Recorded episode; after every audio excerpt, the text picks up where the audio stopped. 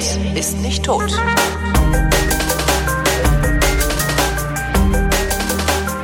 Willkommen zum Geschichtsunterricht einer Koproduktion von Vrindt und Deutschlandfunk Nova und vom Deutschlandfunk Nova ausgeliehen und zugeschaltet ist Matthias von Hellfeld. Grüße nach Köln. Ich grüße dich zurück. Heute Martin Luther King. Ja. Ja. so ein Name, so ein bisschen wie Nelson Mandela. Äh, Genau. Sch ja, schwarz, also ein Schwarzer in einem Land, in dem Schwarze unterdrückt wurden, der irgendwie die Schwarzen befreit hat, jedenfalls zum Teil. Aber so richtig weiß man über den Mann eigentlich wenig, oder? Ja, Es aber ist ich wirklich glaub- so ein, so, ein- so ein T-Shirt, so ein Bild auf dem T-Shirt irgendwie. Ne? So Ein Bild auf dem T-Shirt und äh, der Satz dazu, I have a dream, have das a war ja dream, seine, genau. äh, seine berühmte Rede, aber ich glaube schon, dass der schon relativ bekannt ist. Er Also, ist weil- bekannt, aber so, was weiß ich, biografische Daten oder irgendwie sowas. Also Ja, ja, das bei Mandela schwierig. weiß man immerhin noch, der hat oft, der hat lange im Knast gesessen und ist mehrfach für tot erklärt worden. Aber bei King ist er Ja. irgendwann mal erschossen worden, ne? Ja, ja, also das ist, ähm, der ist irgendwann mal erschossen worden. Das ist auch der Anlass, warum wir das machen. Das war nämlich 1968 in Memphis, Tennessee. Ah. Aber Ähm, be bevor wir f- sein, Ja. Von seinem Tod ausgehen, wo fangen wir an, Ja. über Martin Luther King zu reden? Wir müssen eigentlich über, müssen wir mit der Sklaverei anfangen? Ja, wir müssen sehr weit zurückgehen eigentlich, weil die Frage ja ist, warum ist es eigentlich überhaupt so problematisch in Amerika, äh, das Verhältnis zwischen Schwarzen und Weißen? Warum äh, hat es so viele Jahre über wirklich äh, rechtlich abgesicherte Diskriminierung von Schwarzen gegeben? Und ähm, wie ist die Geschichte der Amerikaner eigentlich sozusagen zustande gekommen äh, aus dieser Mixtur in Anführungsstrichen zwischen Weißen und Schwarzen und noch ein bisschen dazwischen und hiervon und davon und dort ein bisschen? Also wie, wie ist das eigentlich zustande gekommen? Und ich das, frage dich, Matthias, wie ist das eigentlich zustande gekommen? Das ist eine sehr gute Frage, Dankeschön. Holger. Die kann ich dir. be- Wir werden einfach mal jetzt einen Blick zurückwerfen, nicht ganz in die Anfänge äh, der USA, aber ähm, in den berühmten Sezessionskrieg, der in der zweiten Hälfte des 19. Jahrhunderts ähm, bis 1865 genauer gesagt in den Vereinigten Staaten äh, tobte. Und da ging es darum, ob ähm, die Sklaverei, also das, ich sag mal, Halten wie Vieh, das bitte alles in Anführungsstrichen, von Schwarzen durch weiße Farmer, die dann ähm, sich die Arbeitskraft der Schwarzen zunutze gemacht haben, ihre Felder bestellen ließen, überhaupt ihren gesamten Wohlstand erwirtschaften ließen und ihnen keinerlei Rechte zukommen ließen, sie also behandelt haben wie ähm, noch Vieh. nicht mal das Vieh. Ja, noch, nicht, mal Also das sie, Vieh. Ja. Sie wurden abgeknallt, wenn sie irgendwie frech waren und äh, sie wurden verprügelt den ganzen Tag. Also es war, ähm, da gibt es ja genügend Filme und auch Dokumentationen, wo man sich das alles mit, ähm, ja, mit einem gewissen Brechreiz im Hals anschauen kann.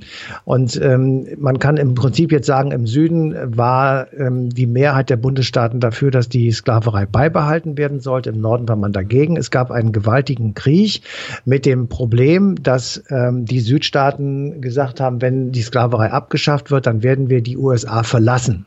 Also Sezession. Deswegen ist der Name gekommen, Ah. Sezessionskrieg. Und ähm, das hat natürlich einen gewaltigen ähm, Streit gegeben und wirklich eine massive Auseinandersetzung, die tatsächlich um die Substanz der Vereinigten Staaten gegangen ist. Und wie wichtig dieser Konflikt war und welche Bedeutung er hat, das kann man eben bis zum heutigen Tage sehen, weil das Verhältnis zwischen Schwarzen und Weißen nach wie vor extrem kompliziert ist. Aber gehen wir nochmal zurück zu 1865. Der Staat war also, der Krieg war beendet, die Norden, die Nordstaaten haben gewonnen, die Sklaverei wurde abgeschafft. So. Gegen, Also, gegen den gegen- Willen der sogenannten Konföderierten, also der Südstaaten. Genau, die, ne? die Südstaaten, die Konföderierten waren dagegen, aber diese konföderierten Staaten waren nun Staaten, die eben die Sklaverei auch abschaffen mussten. So. Und damit die Basis ihres Wirtschaftens, oder? Die Basis ihrer, ihres Wirtschaftens. Es war jedenfalls, ähm, man muss sich sowieso vorstellen, das Land war natürlich zerstört, es gab riesige Schäden. Es begann die Phase der sogenannten Reconstruction und in dieser Reconstruction äh, wurden sehr viele Gesetze erlassen, ähm, die sozusagen gesetzlich festlegen sollten, dass ähm, Schwarze äh, minder bemittelt, dumm, ähm, allenfalls zur Handarbeit fähige, ähm, naja, also Menschen kann man ja fast gar nicht sagen, sind. Und man nannte diese Gesetze Jim Crow-Gesetze. Und ich habe jetzt mal eine, äh, bei Wikipedia kann man das nachlesen, eine Definition von Jim Crow äh, mir herausgesucht. Da steht dann, es war ein tanzender, singender, mit sich und der Welt zufriedener, aber fauler, unterdurchschnittlich intelligenter und zum Teil auch stehlender Schwarzer. Zitat Ende.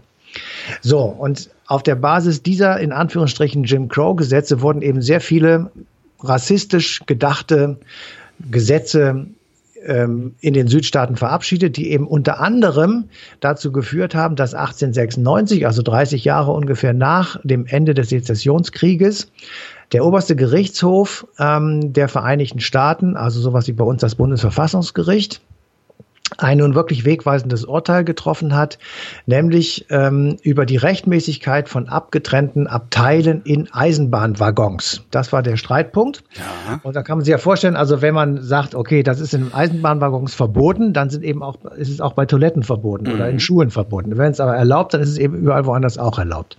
So, und diese äh, die Entscheidung äh, war, so jedenfalls das Gericht 1896, ähm, diese Trennung stünde im Einklang mit der Verfassung solange die Abteile gleiche Qualität aufweisen. Ja? Nicht schlecht. Also das heißt, es wurde von, vom weißen Gesetzgeber eine, ich sage mal, intellektuelle Unterschicht definiert. Ja. Die dann notwendigerweise natürlich auch eine, eine wirtschaftliche Unterschicht sein musste, ja. weil sie ja nicht intellektuell.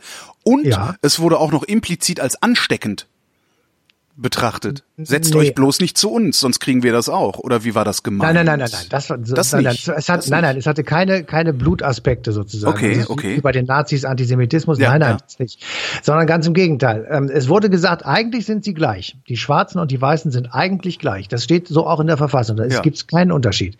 Ähm, aber wenn man das trennt, äh, dann sind sie immer noch gleich, wenn sie getrennt, aber separate but equal. Also wenn die Qualität der Abteile ja. Genauso ist sie bei den Weißen. Sauber, gleiche Platzanzahl, gleiche Aber warum man sie Menge. überhaupt trennt, haben die das auch begründet? Nein, das Nicht. ist einfach, das ist Tradition. Mhm. Ja, also mhm. in Südstaaten war das ja so und die, ähm, die haben diesen Krieg verloren und sie mussten jetzt irgendwie wieder da wieder rauskommen sozusagen und ähm, damit ähm, also das kann ich jetzt auch nur vermuten, aber ja, damit sollte so eine Art Brücke gebaut werden, ähm, die also ich sag mal, sowas ähnliches wie Sklaverei, in Anführungsstrichen, äh, ähm, noch legitimierten. War das denn in den Nordstaaten? Galten diese Gesetze auch in den Nordstaaten? Die galten überall. Die galten, die galten überall. überall. War das ein äh, Zugeständnis, war das ein Zugeständnis der, ich sag mal, liberaleren Nordstaatler ja, an die Südstaatler zu sagen, pass mal auf, äh, ja, naja, das war die Entscheidung des obersten Gerichtshofes. Und insofern äh, hatte das nichts mit Nord und Süd zu tun, sondern das ja. war eine, eine Entscheidung, die für die gesamten USA galten. Aber im Norden sind die Neuenglandstaaten, da lebten viele Weiße und das Problem war eher in den Südstaaten zugegen. Also es gab äh, Bundesstaaten, die waren mehrheitlich schwarz und äh, für die war das natürlich von ganz großer Bedeutung, währenddessen in Boston äh, damals, immer nicht ja. heute gesehen, ja, sondern damals, das natürlich nicht so ein großes Problem war. So, jetzt äh, machen wir mal weiter. Also die, ähm, die Menschen in Amerika leben natürlich weiter. Sie sind im Übrigen auch in beiden Kriegen hier in Europa verwickelt. Im ersten weniger als im zweiten. Und äh, dort sind auch sehr viele Schwarze am Start. Und ähm, irgendwann äh, merkte man also, wir können das irgendwie so nicht weitermachen. Also wir haben auf der einen Seite diese diskriminierenden Gesetze. Mhm. Auf der anderen Seite aber erwarten wir von ihnen, dass sie in Vietnam und ähm, im Ersten und im Zweiten Weltkrieg genauso tapfer an der Seite der weißen GIs kämpfen. Also das ist irgendwie komisch. Ja. So, und das Ganze äh, oder diese Debatte ähm, entzündete sich dann äh, Mitte der 50er Jahre an einer Debatte über die Frage, ob schwarze Kinder ähm, an die gleiche Schule gehen können wie weiße Kinder. Rosa und Parks, ne? Eine öffentliche Schule, genau, eine öffentliche Schule. Ähm, und ähm, die betroffenen schwarzen Eltern sagten, das verstößt eigentlich gegen den Gleichheitsgrundsatz in der amerikanischen Verfassung. Mhm. Und als sie dann vor Gericht zogen, beriefen sie sich bei der Begründung auf den 14. Zusatzartikel der Verfassung und den lese ich jetzt einmal vor, weil der einfach uneingeschränkt gut ist. Erstens, ich lese jetzt einfach mal vor. Alle Personen, die in den Vereinigten Staaten geboren oder eingebürgert sind und ihrer Gesetzeshoheit unterstehen, sind Bürger der Vereinigten Staaten und des Einzelstaates, in dem sie ihren Wohnsitz haben. Punkt. Keiner der Einzelstaaten darf ein Gesetz erlassen oder durchführen, die die Vorrechte oder Freiheiten von Bürgern der Vereinigten Staaten beschränken. Ende des Zitates. So, das ist ebenso klar wie eindeutig alle Menschen sind gleich. Kein Einzelstaat darf ein Gesetz erlassen, das diesen Gleichheitsgrundsatz aushebelt. Mhm. Und deshalb dürfen schwarze Kinder auch mit weißen Kindern in die gleiche öffentliche Schule gehen. So, ähm, das im Grunde genommen äh, ist ja eine, eine wirklich ein Präzedenzfall oder eine, eine grundsätzliche Entscheidung. Ja? Ja. Und daraus sozusagen entwickelte sich dann relativ bald, und es hat natürlich alles zeitgleich begonnen, so eine Art Bürgerrechtsbewegung von schwarzen Bürgerrechtlern, die im Übrigen auch immer schon Unterstützung von Weißen bekommen haben. Also es ist jetzt nicht so, dass ähm, alle Weißen in Amerika Rassisten waren, sondern ganz im Gegenteil, es gab sehr viele Weiße, die das natürlich ähm, also vorher auch schon unterstützt haben. Und dieses Grundsatzurteil war für sie natürlich ein Meilenstein und der konnte jetzt von der damals noch weißen Mehrheitsgesellschaft nicht so einfach ignoriert werden. Also wenn wir von heute von Amerika ausgehen und es mit damals vergleichen, ist der prozentuale Anteil der Weißen an der Gesamtbevölkerung heute zurückgegangen. Ja, es war Damals übrigens nicht Rosa Parks, wie ich äh, vorhin fälschlicherweise behauptet hatte. Die war das mit dem Bus. Ach genau, genau. Du hast recht, die war das mit dem Bus, genau. Aber es geht in die gleiche Richtung, wo ja. du einfach sagst, ähm, wir, wir versuchen das jetzt mal sozusagen auf dem legalen Wege wieder umzudrehen. Und irgendwann sind die Entscheidungen der Gerichte und der ähm, ja, wie soll ich sagen, also der ähm, Institutionen, auch der weißen Gesellschaft so eindeutig, dass man dann eben darüber nicht mehr hinweggehen kann. Mhm. Und das Einfordern der Gleichheit mit den Weißen erbrachte dann in den Jahren, in dieser Zeit 50er, 60er Jahre, ich sag mal, sowas wie Parteigründung. Also die Black Panther Party wurde gegründet, der Nation of Islam wurde gegründet, ähm, Martin Luther King war da auch schon dabei und es, ähm, die Menge derer, die protestierten und demonstrierten, wurde immer größer und auch un immer unüberhörbarer. Und sie forderten eben einfach ein, äh, ihre gleichen Rechte gegenüber den weißen Amerikanern. So, wo kommt da jetzt Martin Luther King ins Spiel? Also Martin Luther King ist geboren im Januar 1929 in Atlanta im US-Bundesstaat Georgia. Und Georgia kurze geografische Hilfe, ist eben einer jener Südstaaten, in denen diese Rassentrennung, von denen wir vorhin gesprochen haben, ganz besonders stark beachtet und durchgesetzt wurde. Das heißt, ähm, er ist aufgewachsen in einer Zeit, in einer Gegend, in der der gemeinsame Schulbesuch von weißen und schwarzen Kindern eben ausgeschlossen war. Ja. Ähm, er ist groß geworden in einer Zeit, in der er merkte, dass seine eigene Familie von Drangsalierungen und Ausschlüssen und Separationen eben betroffen war. Sein Großvater war noch Sohn von Sklaven gewesen. Also er selber hatte einen biografischen Hintergrund in seiner eigenen Familie, äh, der ihn sehr schnell dazu brachte, darüber nachzudenken, sage ich jetzt einfach erstmal als Kind. Sein Vater, das ist ganz wichtig, sein Vater war, wie er dann später auch Prediger in der örtlichen Baptistengemeinde. Der hatte sich auf dem zweiten Bildungsweg fortgebildet, war ähm, abends, also hat er erst gearbeitet, dann ist er abends zur Schule gegangen, bis er also seinen Abschluss hatte, um eben Prediger zu werden und eine, ich sag mal, auch äh, angesehene Persönlichkeit in der schwarzen Community zu werden. Mhm. Dann wurde sein Vater Vorsitzender einer Gesellschaft, die sich zur Aufgabe gemacht hat, äh, Schwarze in Atlanta zu fördern. Und Gleichzeitig gab der Vater natürlich seine religiöse Prägung an den Sohn weiter. Also ich würde vermuten, dass niemand auf die Idee käme, dass Martin Luther King nicht den Geburtsnamen Martin gehabt hat. Wenn ich jetzt sage, dass er Michael gehießen hat, Ach. dann werden alle Leute fragen, sag mal, hast du eigentlich einen Vogel? Und die das Geschichte geht nach, so. während du es erzählst. Also sein Vater, sein Vater ist äh, zu Beginn der 30er Jahre in Europa unterwegs und ist dort Teilnehmer eines baptistischen Weltkongresses gewesen, mhm. der im Übrigen in Berlin 1934 stattgefunden hat. Also das finde ich, fand ich auch ganz wichtig. Also 1934, kurz nach der Machtergreifung der Nazis, findet in Berlin ein baptistischer Weltkongress statt. Und bei diesem Kongress ging ging es um den deutschen Reformator Martin Luther. Ja. Martin Luther und die Geschichte von ihm und seine reformatorische Idee hat offenbar sehr großen Eindruck auf den Vater von Martin Luther King gemacht und er hat sich also mit dem historischen Martin Luther beschäftigt und hat sich dann entschlossen, aus seinem Sohn Michael King mhm. den Martin Luther King zu machen. Also aus Michael wurde Martin mit dem Zusatz Luther und damit äh, ist sozusagen sein Name auch gleichzeitig Programm für diesen dann als Martin Luther King bekannt gewordenen Menschen geworden. Also das Programm sozusagen Luther ist ein standhafter Mensch gewesen, extrem mutig. Ähm, also erinnere dich mal an die Auftritte beim Reichstag wo er also als, einziger gegen eine Wand von Kritikern stand und trotzdem auch unter Androhung seines äh, seiner Lebens einer Lebensgefahr also dabei blieb, dass also nur die Bibel ihn belehren könnte und so weiter. Und ähm, wenn man es mal zu Ende nimmt und ein bisschen überhöht vielleicht, dann kann man sagen, das gilt tatsächlich auch für den Martin Luther King, um den wir uns heute kümmern. Aber Moment, der, der, der Vater, der, der Vater hat ihn Martin Luther genannt, bevor überhaupt abzusehen war, dass Martin Luther King Martin ja. der Martin Luther King sein Ja, ja, würde. natürlich. 1934, da, da, war da ist ja vielleicht Jahre. der Heilige Geist in ihn gefahren oder ja, so, wie auch immer. prophetische Gabe zu haben. Aber es liegt auf der Hand, dass sich dann der Martin Luther King mit Martin Luther beschäftigt hat und daraus dann eben tatsächlich äh, ich sag mal, aus seinem Namen ein Programm gemacht hat. Das kann man ja sich schon vorstellen. Und äh, jedenfalls, wenn man, wenn man sich vorstellt, seine, er war wirklich extrem religiös. Er war rigoros im Einsatz für, für Bürgerrechte. Das war wirklich, also der Mann, äh, den konnte nichts erschüttern. Der hat keine Demonstration ausgelassen. Der war immer an der Spitze der Bewegung. Der hat sich immer ähm, gegen alle Separationsversuche der Weißen gestellt. Er hat immer sozusagen für seine Sache vorne gefochten. Und das finde ich, kann man für den historischen Martin Luther auch sagen. Der hat schon auch sehr deutlich gemacht, also ich meine das hier und ich kann auch nicht anders, wenn er das auch so nicht gesagt hat, mhm. aber ich bin derjenige, der dafür steht und ich werde auch die Konsequenzen dafür tragen. Und das gilt natürlich auch für Martin Luther King in den 60er Jahren in den Vereinigten Staaten von Amerika. Insofern ähm, ist dieser Namensswitch, den sein Vater für ihn gemacht hat, ähm, späterhin dann tatsächlich, finde ich jedenfalls, prägend äh, geworden.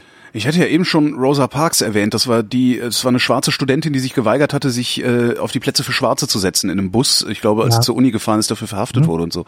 Ähm, gab es vor Martin Luther King überhaupt schon mal ähnlich, ja, ich sag mal, große Bewegungen, große Aufstände, große Namen oder ist King tatsächlich Nein. der Erste gewesen? Nein, du musst auch, die, auch da wieder die Zeit beachten. Also ja. ähm, natürlich ist es, ähm, also die Vereinigten Staaten hatten große Probleme auch, ähm, also wir kennen alle den Schwarzen Freitag, wir kennen äh, den Big Deal von äh, Roosevelt, also die, den Versuch aus dieser Wirtschaftskrise wieder rauszukommen. Wir kennen das Engagement der Vereinigten Staaten im Zweiten Weltkrieg. Ähm, auch da hat es viele Tote gegeben. Es hat äh, das Land natürlich stark verändert. Ähm, es musste eine, eine Umkehr sozusagen der Außenpolitik stattfinden, dass man sich eben jetzt nicht mehr aus Europa fernhält, sondern dass man Europa als Teil der eigenen Hemisphäre betrachtet. Äh, es waren viele Leute außerhalb des Landes stationiert. Und es gab tatsächlich viele Dinge, die das so ein bisschen auch vielleicht überdeckt haben. Also zu Kriegszeiten ähm, mag sein, dass dann solche Diskriminierungsaktionen eben äh, etwas ähm, weniger wurden. Aber die richtige, also der richtige, ich sag mal, massive Aufbruch der Bürgerrechtsbewegung, der kam nach dem Zweiten Weltkrieg und ähm, hat dann ja auch, ähm, im Grunde genommen ist er ja bis zum heutigen Tage da. Also es ist nach wie vor so, dass ähm, Schwarze versuchen, ihre Rechte einzufordern und ähm, sie immer wieder auf Proteste stoßen, dann der Weißen. Mhm. Ähm, und die Frage sozusagen, wie die Rassen miteinander umgehen in den Vereinigten Staaten, ist nach wie vor ein kompliziertes Problem. Also wir, ich finde immer noch, ähm, vielleicht ist es jetzt nicht mehr nur die Schwarzen, jetzt sind es auch so ein bisschen die Hispanics und ähm, also die die Nicht-Weißen halt. Die Nicht-Weißen halt, genau also die Angst des äh, allmählich in der Minderheit befindlichen weißen Mannes äh, gegenüber anderen Farben auf der Haut, die hat zugenommen. Und ja. äh, das ist auch eine Art von Rassismus, jetzt nicht nur alleine gegen die Schwarzen, sondern eben gegen alle anderen. Und ähm, da kann man sicher auch sagen, der ist jetzt unter Donald Trump wieder so ein bisschen hoffähiger geworden. Auf der anderen Seite kann man eben auch sagen, dass die Präsidentschaft des ersten Afroamerikaners, nämlich Barack Obama, die Lage der Schwarzen in, der, in den Vereinigten Staaten nicht wirklich verbessert hat. Auch da kann man jetzt vieles wieder argumentieren und sagen, er ist dann eine lame duck geworden, weil der Kongress und Senat sich gegen und so weiter und so fort. Das ja, ist alles es richtig. Es ist halt prinzipiell ein strukturelles Problem, das sich nicht durch einfach nur den Umstand, dass jetzt mal ein Schwarzer zum Präsident wird, lösen lässt, sondern das Problem naja. ist ja, das Problem kulminiert ja in dem Satz, man wird ja fremd im eigenen Land. Ja, aber ähm, man kann schon als Prä Entschuldigung, man kann schon als Präsident bestimmte Dinge auf den Weg gehen, zum das Beispiel richtig. gleichen Lohn. Ja, man okay, kann, ja. Man kann ähm, die strukturschwachen Gebiete, in denen vor allem Schwarze und ähm, Hispanics wohnen, durch Geld verbessern. Aber du wirst kann, halt, du wirst halt trotzdem dann immer wieder einen Donald Trump finden, der versucht, ja. das alles wieder rückgängig zu machen. Und das meine ich ja, mit strukturellen Problemen. Ja, und dieses Fremd im eigenen Land ist ja ein ganz, ganz interessanter Hinweis auf die Verfasstheit einer Gesellschaft. Weil in dem Moment, wo ich Angst davor haben muss, dass ich durch ja, andere, sagen wir mal, oder durch etwas anderes fremd im eigenen Land werde, oder sagen wir andersrum formuliert, ich müsste überhaupt keine Angst davor haben, fremd im eigenen Land zu werden, wenn ich in einer diskriminierungsfreien Gesellschaft leben würde. Weil eigentlich sage ich ja, ich habe Angst, dass ich dann durch die neue Mehrheit diskriminiert werde, so wie ich bisher die Minderheit diskriminiert habe. Und das ist immer ein ganz guter Hinweis darauf, dass es Diskriminierung überhaupt gibt. Aber all das hat Barack Obama nicht thematisiert. Das ist richtig. Ähm, und insofern hätte er tatsächlich, das machen ihm ja auch viele zum Vorwurf. Und ich glaube, er selber sieht das auch so, weil ähm, ich glaube schon, dass es eine ehrliche Haut ist, dieser Mann, und dass er wirklich auch sein Bestes versucht hat. Und er war tatsächlich auch, das muss man auch fairerweise sagen, in die ich sag mal, politischen Intrigenspiele von Republikanern, Demokraten in Kongress und Senat letztendlich in so viel Fallen verstrickt und so viel mit so viel äh, Stricken angebunden, dass er nicht mal wahnsinnig viel machen konnte. Und Aber am Anfang, eine Weltwirtschaftskrise. Ah, richtig. Am Anfang hätte er schon vielleicht das eine oder andere machen können, auch wenn es nur symbolisch wäre. Ja. Auf der anderen Seite, ähm, selbstverständlich kommen so Gestalten wie Donald Trump immer mal wieder aus dem Wahnsinn hervor. Ähm, die Frage ist jetzt, wie viel kann er tatsächlich langfristig an Schaden anrichten? Das werden wir erst sehen, wenn er aufgehört hat. Mhm. Aber ähm, im Moment sehe ich dem auch eher mit Schrecken entgegen. Und äh, das, was wir da in Charlottesville oder so erlebt haben, ähm, das ist natürlich tatsächlich ein deutlicher Hinweis darauf, dass eben dieser Rassismus nicht in irgendeiner Form weg ist oder in irgendeiner Form geregelt ist. Gleichwohl, und das muss man jetzt wirklich auch mal deutlich sagen, hat natürlich diese Bürgerrechtsbewegung auch etwas bewirkt. ich wollte gerade sagen, Positives. gerade wollte ich, oh, sehr gut, ich wollte gerade sagen, also ist Martin Luther King umsonst gestorben. Nein, nein, es okay. ist ja, also natürlich ist er umsonst gestorben, weil das, der Mord an ihm war ein schweres Verbrechen und äh, hat die ganze Welt erschüttert, ähm, weil aber da nochmal dieser Konflikt eben genau sichtbar sichtbar wurde. Es hatte ja ähnliche Wirkung wie bei Kennedys Attentat, äh, dass man einfach sagte, äh, da, da blitzt ein so starker Konflikt auf, äh, mhm. dass jemand zur Waffe greift. Und das ist natürlich dann auch deutlicher Hinweis darauf, dass tatsächlich darunter sehr viel im Argen liegt. Was aber eben trotzdem zu sagen ist, natürlich hat die Bürgerrechtsbewegung eine teilweise Verbesserung äh, der Lage äh, für Schwarze ermöglicht. Es gibt eine schwarze Mittelschicht, es gibt auch eine schwarze Oberschicht. Mhm. Das heißt, das sind Menschen, die extrem gut ausgebildet sind, die ihre Kinder auf die besten Schulen und Universitäten schicken, die viel Geld verdienen verdienen und die hohes Ansehen im Land erreicht haben. Das gab es bei Martin Luther King nicht. Das gab es damals überhaupt noch nicht. Äh, da waren die zwar auch schon bekannt, aber hatten kein hohes Ansehen. Mhm. Ich habe aus der Vielzahl, ich will jetzt nicht irgendwie mit Schauspielern anfangen und äh, solchen und Fußballspielern oder Baseballspielern oder was weiß ich, sondern ich habe mal Condoleezza Rice und Colin Powell rausgenommen. Äh, die waren beide nacheinander nationale Sicherheitsberater und dann US-Außenminister. Ja. Ähm, insofern ähm, kann man da schon wirklich sehen, und das waren jetzt keine Blödis, das waren auch keine Pappfiguren, die so vorgeführt wurden, äh, guckt mal hier, wir haben auch einen Schwarzen hier und so, sondern äh, das waren schon auch Leute, die tatsächlich ähm, was drauf hatten und die, also insbesondere Condoleezza Rice, eine sehr beeindruckende Persönlichkeit und Colin Powell natürlich auch, abgesehen davon, dass er am Schluss seiner Karriere als Außenminister sich natürlich schrecklich blamiert hat äh, vor dem Weltsicherheitsrat, als er den äh, zweiten Irakkrieg in Anführungsstrichen begründen musste im Auftrage seines Präsidenten. Aber ähm, immerhin, heute die, heute die Größe besitzt, zu das sagen, zu, dass das die genau. größte Schande seines, äh, seines genau. Lebens oder seiner Amtszeit, das weiß ich nicht mehr, aber er hat's ja. Nee, seines Lebens. Seines also er hat das, das war der schlimmste Tag in seinem Leben, na, im ja. Nachhinein betrachtet. Ähm, also wir haben auf der einen Seite diese ähm, Herausbildung einer schwarzen Mittel- und Oberschicht, die also gut situiert ist und die sozusagen in Anführungsstrichen geschafft hat. Gleichzeitig aber muss man auch wirklich festhalten, das Realeinkommen für Afroamerikaner ist zurückgegangen. Ähm, sie haben überproportional mehr Schwierigkeiten und Konflikte mit den Gesetzen des Landes. Mhm. Und die schwarzen College-Absolventen, die Zahl nimmt ständig ab. Also oh. wir haben auf der einen Seite eine zunehmende Etablierung und auf der anderen Seite einen zunehmenden Abstieg. Und die Schere, und das ist das, finde ich, eigentliche Problem, und das ist auch der, der soziale Sprengstoff, der sich in den USA Tag für Tag mehr aufbaut, ist eben, diese Schere geht weiter auseinander und irgendwann das werden wir erleben, äh, sie so weit auseinander, dass sich die, die unten sind, am Ende der Schere eben nicht mehr anders als mit Gewalt zur Wehr zu setzen wissen. Ähm, das gilt im Übrigen nicht nur für die USA, sondern auch für viele andere Länder dieser Welt. Und das sollte für uns Mahnung genug sein, das in Europa so nicht so weit kommen zu lassen. Werden die schwarzen College-Absolventen, ähm, also wird, es wird der Abstieg der Schwarzen, also nee, anders, wird der Abstieg der Afroamerikaner begleitet von einem Aufstieg der Hispanics? Also verdrängen die Hispanics die Afroamerikaner oder werden alle, äh, steigt im Grunde die gesamte ich, farbige Schicht ab? Wenn du es nicht ich, beantworten also, kannst, beende ich einfach die Sendung an der Stelle. Ja, ich so ganz genau kann ich das Alles nicht klar. beantworten. Dann das okay. Dann Matthias von Hellfeld, vielen Dank. Kein Problem, bitte sehr. Und euch danken wir für die Aufmerksamkeit und verweisen auf den 2. April 2018, denn da gibt's die passende Ausgabe Eine Stunde History auf DLF Nova.